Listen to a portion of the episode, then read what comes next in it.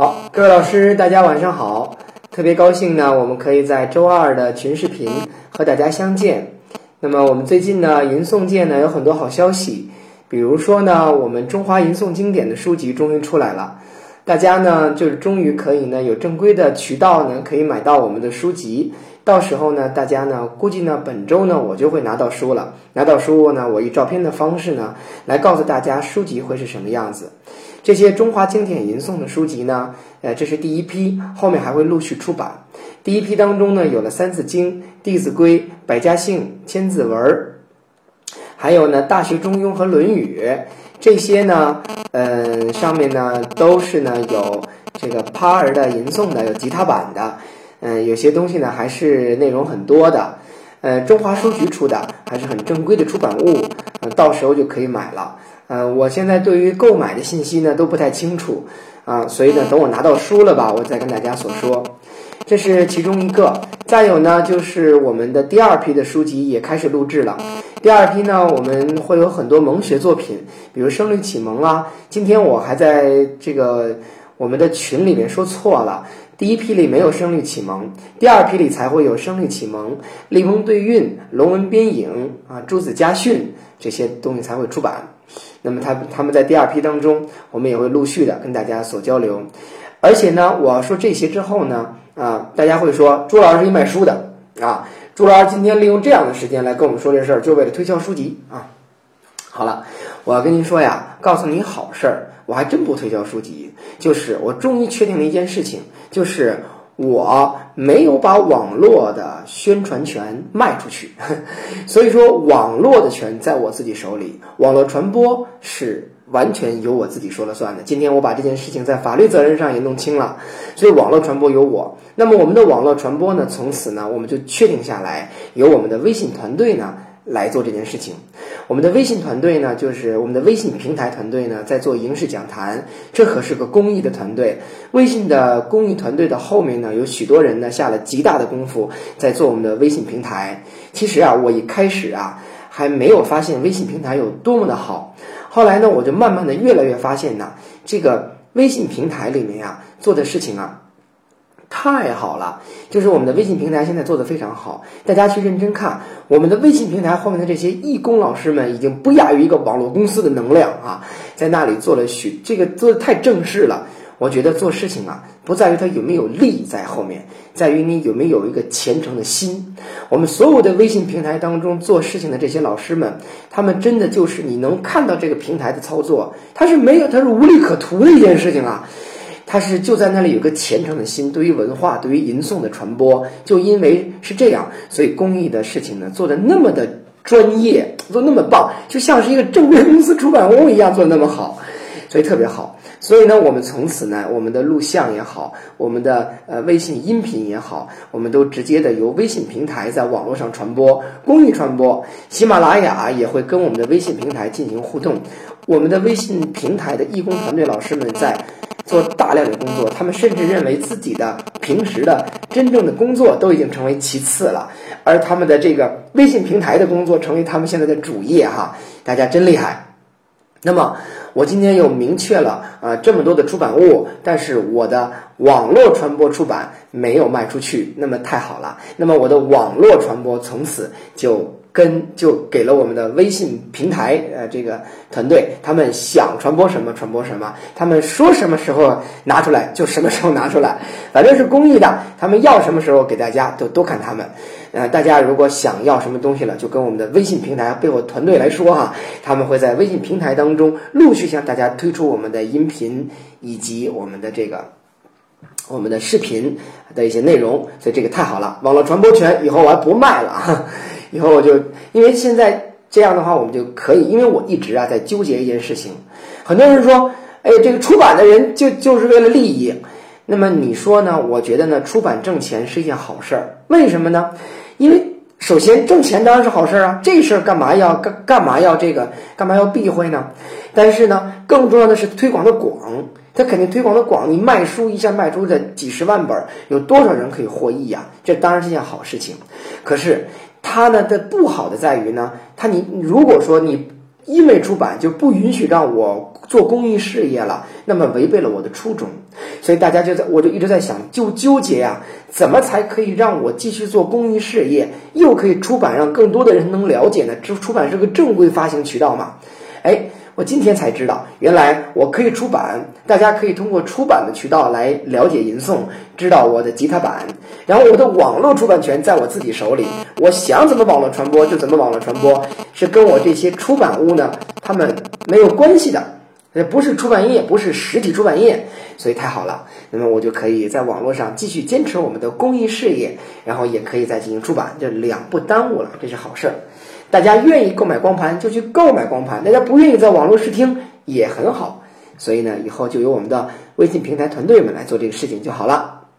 好的，那么呢，我们言归正传，我们的第三批出版物当中啊，还会出版《诗经》，到时候呢，我们就会挑出一些呃《诗经》的内容呢，和大家呢来进行这个这个分享。所以呢，这个嗯，所以我们好，我们到时候呢就会有《诗经》的。一些吟诵的传播了啊，到时候我们大家就会看到《诗经》的正规出版了。好，呃，我们再次公布微信号啊，我们我们会有我们请我们的微信平台的这些老师们可以站出来，一位老师给大家这个分享一下我们的微信平台的这个公众号哈，它就叫“影视讲坛”啊，就叫“影视讲坛”就好，好吧？好，大家可以到这个“影视讲坛”上去哈。好了。呃，欢迎大家来关注我们的影视讲坛这个公众的微信号。我最近写了一些《三字经》所思，也在我们的影视讲坛当中。甚至我们的这个公众号要做得越来越好，越来越好。到时候大家可以在上面互动。所以很多地方在看着我们的微信号，在吟诵的这条队伍当中，应该说我们这些今天镜头前的您和镜头前的我，咱们在吟诵的队伍当中呢，在这个。与今天相结合这一点上走的是最快的，所以所有的吟诵的团队的人都要向我们来学习。我们的 QQ 群现在是吟诵界里面最火热的 QQ 群啊。好，我们的这个我们的这个所我们的这个微信平台呢。呃，和我们的 QQ 群呢，都是走在这个队伍前面的，所以大家呢，可以说加入了我们这个我们的这个整个团队呢，您就走在了吟诵界的最前端，呃，也可以得到最新的最前端的所有的信息。好了，呃，欢迎大家呢关注我们的微信平台，可以更多的了解我们的吟诵，可以在网络上面跟大家公益的来分享许多事情。好，好，说到这里呢，我们回到我们的诗经内容，那。那我们今天呢，跟大家呢，这个要呢，开始呢，来进入我们的三颂的最后一个颂的内容了。好，各位老师，我们来继续说，是不是这个诗人他没有字景字可用了，所以才换韵的呢？这个韵被他写干了呢？应这绝对不可能吧？那你要是都这点本事，你还做什么诗啊？对不对？所以换韵呢，是因为他的感情有了变化。我们后来在古体诗当中，甚至会发现这样的小事情，就是韵。我们知道，我们比如我们说的普通一点儿，我们知道我们有一二三四声，对吧？我们的声调有这样，换韵的时候基本上就换了声儿。比如说，那现在你是一声的韵，当你一换了韵之后呢，很有可能就换成了二声。你是二，甚至平声都不会再换的，它很有可能就换成了。这个赏声或者换成了去声，为什么一定要换声音呢？就是声调的一换呢，才能把我的感情的那种变化呢，更加充分的表露出来。所以换韵基本上都换声儿。那么你想韵呢？它当当然然的肯定是一个层次的变化。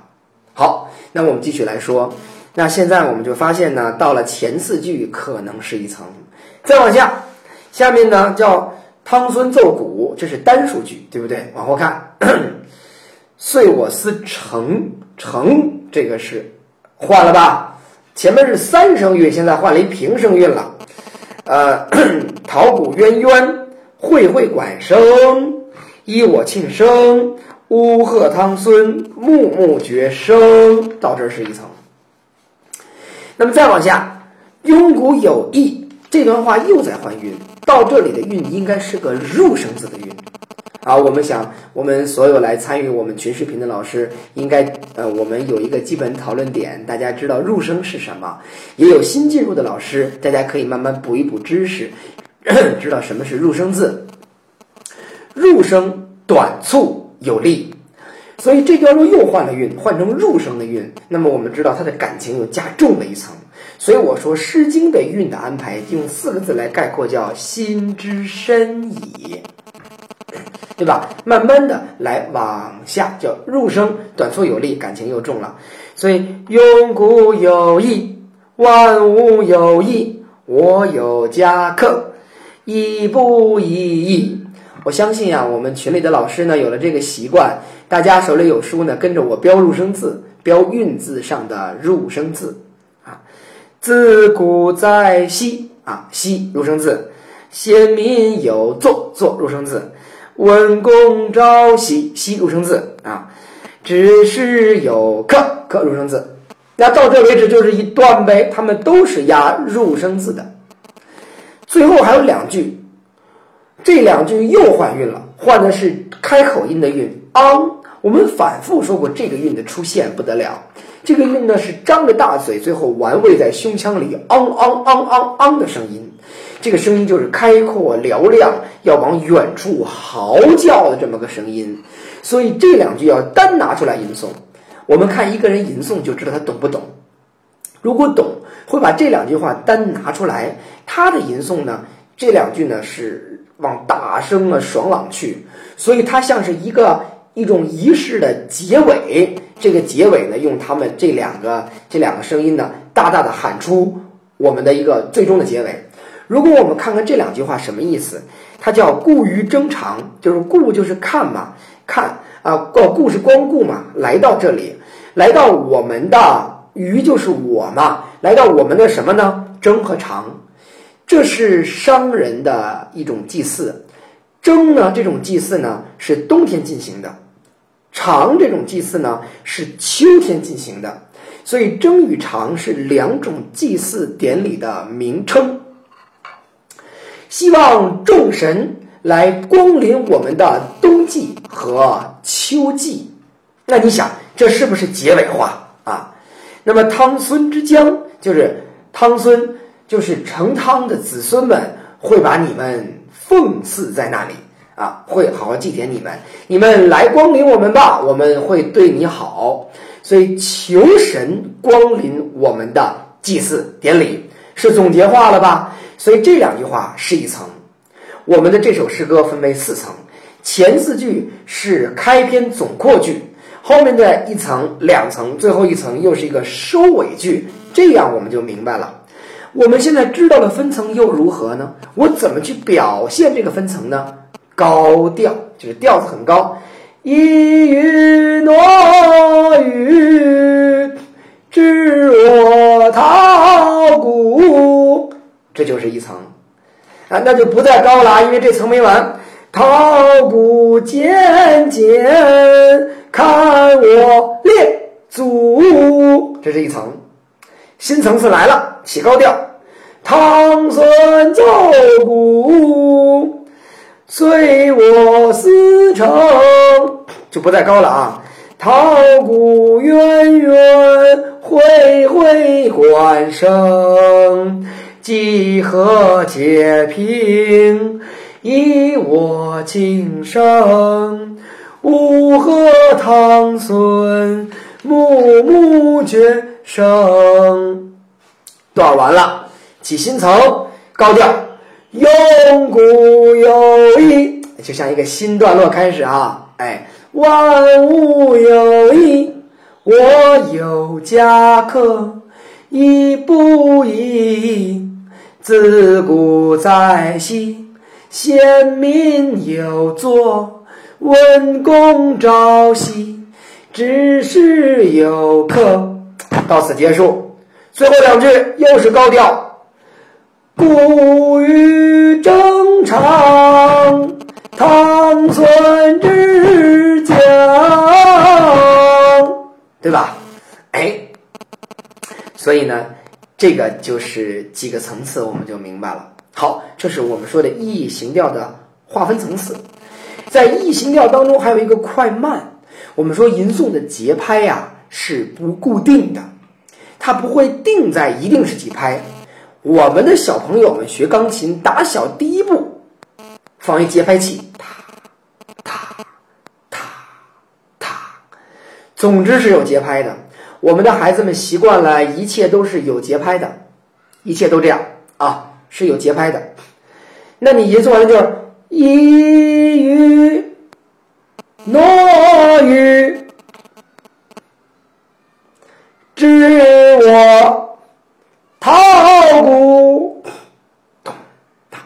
这就不是吟诵了，这就不是中国音乐，这就是被西方音乐捆绑了的中国音乐。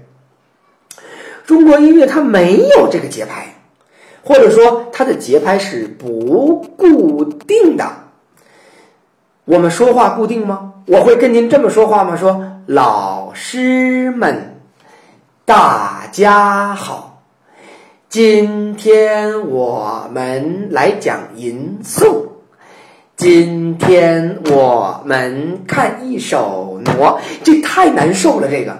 这怎么可以这样呢？所以吟诵比较像我们，我们说话为什么没有这样固定的节拍呢？为什么有的时候我们就有拍子，有的时候这拍子就乱了呢？因为我的感情是不固定的嘛。我跟您说话的时候，这一段落我发现就我要快点说，那一段落我就发现要慢点说，所以我说话的时候的感情就不会在一个拍子上。所以吟诵的拍子不会在一个拍子上的，可不可以有一段落的拍子是一样的？可以呀，但是不能永远都一样。我们看刚才我们说了，最后两句应该算仪式的结尾，结尾的时候要大声疾呼出来，告诉大家请神来，是不是应该再慢一点，庄重一点？所以在这里拍子就要变慢就好了。大家现在了解了我们的一字形腔、一意形调、高低、层次、快慢，大家就了解吟诵了。吟诵就这么点门道，差不多了就。现在带着这些门道哈，是不是一字形腔的？这个高低当中有没有道理呀？哎，这个哪里设计的？是不是有一点呃目的呀？哪儿又听出高来了呀？哪儿又是一层啊？然后我们又听出来了哪儿快了哪儿慢了，您就是个专家级别的欣赏者了。那么现在呢，我再来播放一遍，大家呢用这些方法来听一听，看看能不能听出点门道来，好吗？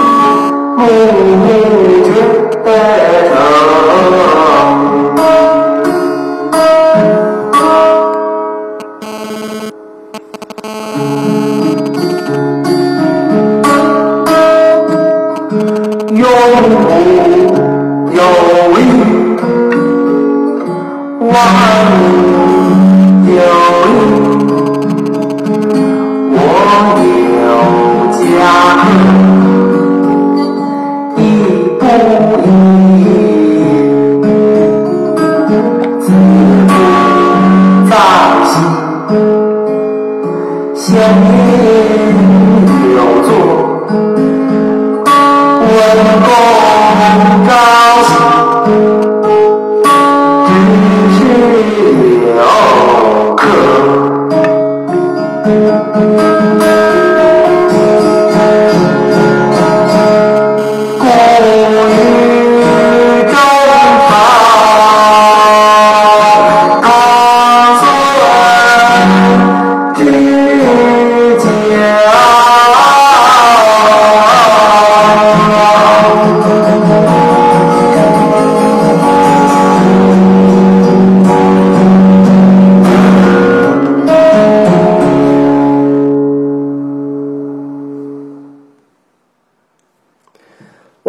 这一首《挪》的时候呢，就特意想到啊，就心中在想着商人。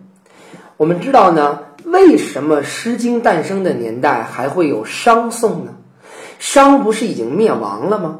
我们在我们的《诗经》整个讲课过程当中，反反复复的多次提到了周的历史。那么我们提到周的历史的时候，就早应该知道，这个时候没有商了呀。《诗经》产生的年代应该是从西周的初年到中秋的中叶，大概五百年的时间。这是我们语文书上要背的内容，对吧？这是每一个孩子和每一个语文老师的基本功。产生于西周初年到春秋中叶五百年间的诗歌，那么这个诗歌怎么会有商颂呢？我们就了解商有一段很悲伤的历史。商啊，最后有一个纣王啊，我们都很了解了。周王的最后灭掉以后呢，周武王灭了商以后啊，对于商的留下来的子民们呢，还是优待的，就说你们依然在你们家乡当中那里活着就完了，你就在这待着就行了。这个地方呢，就是我们今天河南省的鹤壁市。这个地方在古代叫朝歌，就是商朝的首都。你们依然还在商地吧，就可以了。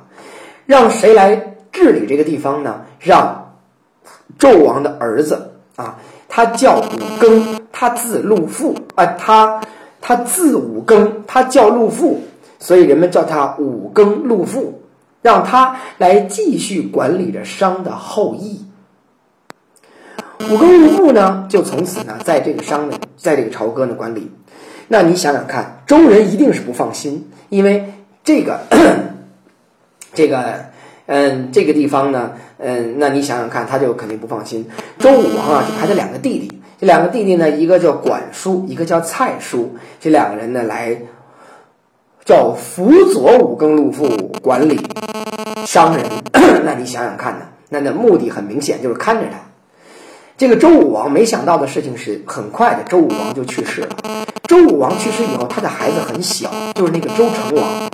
这位周成王继这个继承大统以后呢，天下肯定不服他。于是呢，周武王的另外一个弟弟就是这位周公，周公就辅佐着小周成王成立天下。管叔、蔡叔就生气了，哎，凭什么我们在这儿负责看罪犯，你就负责这个？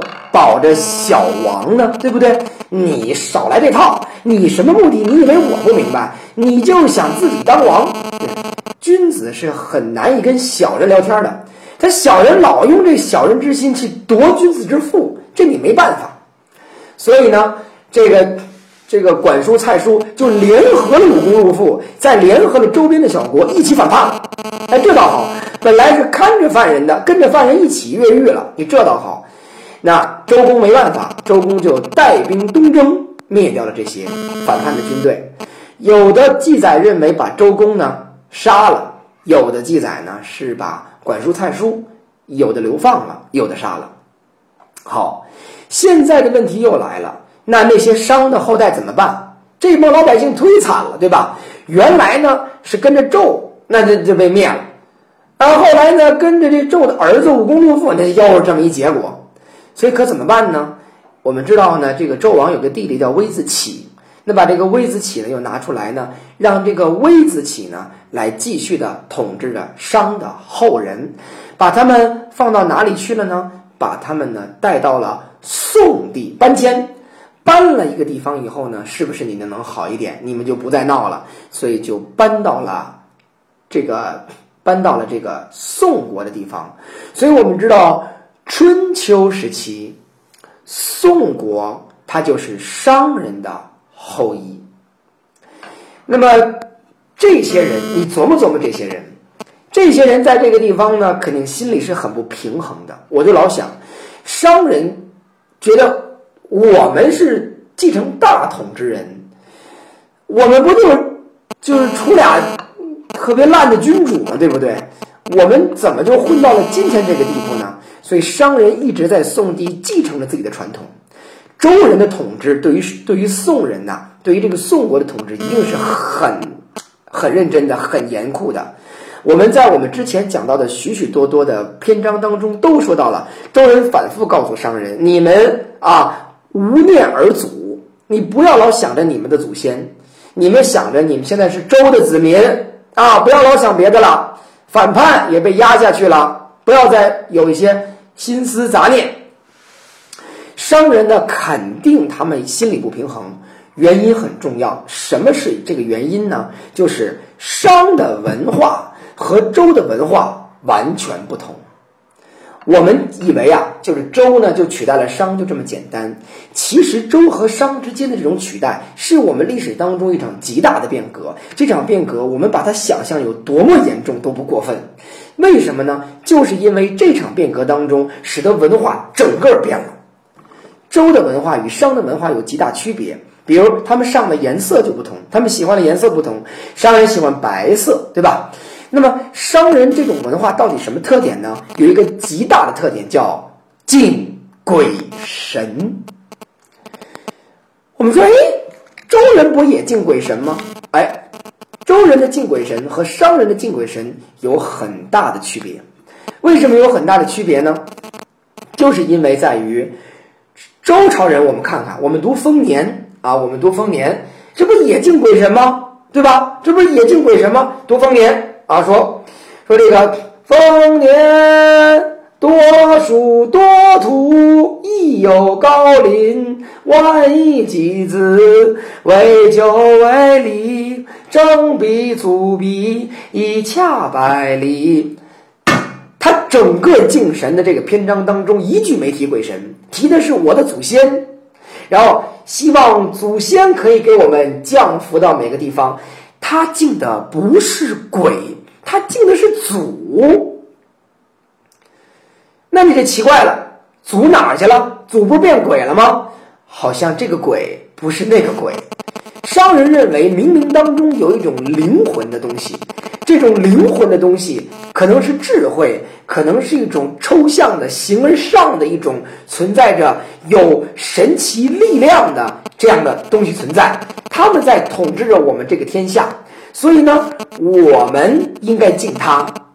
而周人的那个鬼神呢，他所认为的就是我的祖先，他们应该给我们后人呢，我们敬他的原因是在于念恩。而商人认为是一定有一种超乎人类的这种超自然的力量存在，我们请他来安抚我们。所以后人记载过说，商人也重声音。由声求气，由气求神。这个神是超于常人的，这种神希望把他们招引来，用声音把他们引来，然后来赐予我们，给予我们力量。而这个周人所敬的鬼神呐，就是敬的神呐，他基本上最后就希望你能赐给我粮食，也就是我们说周人更实在。周人追求的是那种更为实在的天下，鬼神来了就赐你这个。我们读《诗经》里大多数的篇章，周人都是在说鬼神来了，赐给我粮食啊，让我们五谷丰登啊，让我们可以有好的这个收成啊。周人就说这个，而这个商人呢，就是处于一个更高级的精神追求，他追求鬼神赐予我这种精神力量，能够让我们得到一种精神上的一种丰盛。你看这两种文化有极大差别，所以商人一定会认为，我老觉得商人一定认为我们的这种我们的这种这个文化更高级，我们的这种文化更有一种这个优越感，所以。存在商宋国地方的这种商人，他们一定着保持着，就想方设法保持着自己祖先的传统，然后来维护自己的文化。所以这种文化在宋地还是有一种很大的坚强的意思意思在的。所以《诗经》啊，我们发现不知道，就是《诗经》的来源已经有很多很多种说法了，我们就不去跟他争这个点。但是无论如何，当时的对于文化的这种尊重啊，还是非常的开放的，所以依然把这个商人的所表现自己的这样的内容留了下来。所以我们看这首《挪》，它是说。纪念自己的商人祖先的，而通过纪念自己的祖先，他是要表现的是来维护自己商的这种独有的文化体系，所以这才是这首《挪》呀，在商颂开篇所表现的。我就在幻想，我就在想啊，那么既然如此，那么追求精神力量的这种文化，它一定在于表现为歌舞的时候，它一定非常美丽。因为他是人是虔诚的，人是这种精神的追求，站在了一个人的最大位置的时候，他一定表现的极为的丰富，极为的漂亮，极为的博大。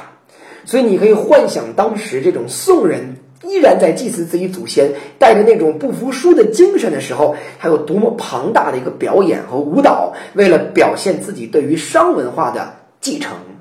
那么，所以他为什么一开篇是挪呢？刚才我们老师们在争论，有的版本读它为阿谀挪语，有的版本就读为伊语挪语。无论如何呢，都是为了突出那个挪。读了阿谀挪语的人，不就认为这是婀娜一个词吗？无论如何来解释它，都是要突出那个美丽漂亮，以开篇以美来来这个突出的。所以我们就可以幻想，这种追求精神高度的呃民族的文化，一定在美上面有极高的追求。那么，我们就可以想象，商颂的傩一定是一场极为美丽的祭祀表演。好，我们再来听一听傩，我们一起来一遍好吗？咱们来一起来一遍这首挪。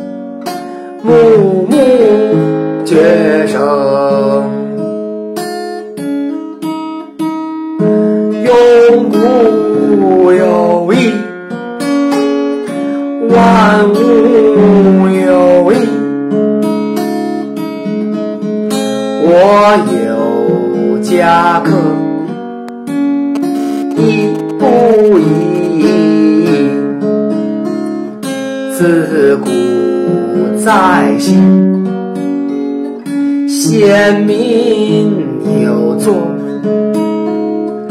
文公昭信。只是有客，